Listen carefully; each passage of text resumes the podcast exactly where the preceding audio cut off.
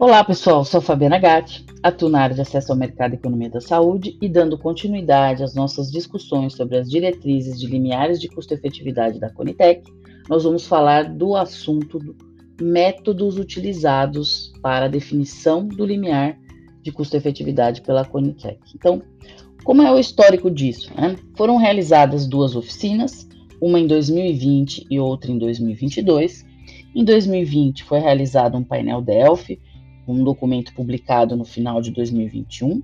Em 2022, a partir do documento publicado em 2021, também foi feita uma rodada Delphi.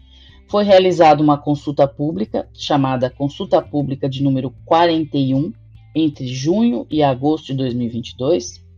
Depois tivemos uma audiência pública com 119 inscritos, que foi ao ar dia 22 de agosto de 2022.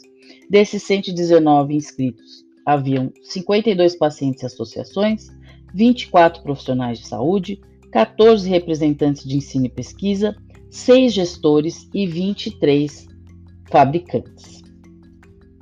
E aí, na, dec, na centésima décima segunda reunião da comissão, houve uma síntese da audiência pública com a participação de do Michael Drummond. Então aqui foi só para vocês é, entenderem um pouco do histórico de todo o processo de construção né, dessa, desse documento dos limiares de custo-efetividade.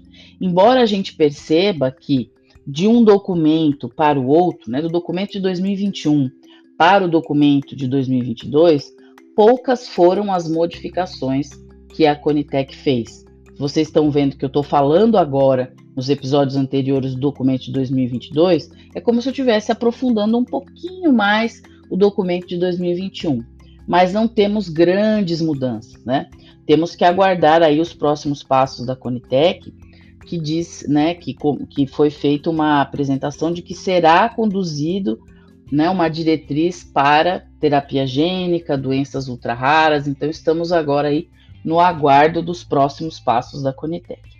Bom, pessoal, próximo episódio, então, nós vamos falar sobre as conclusões finais.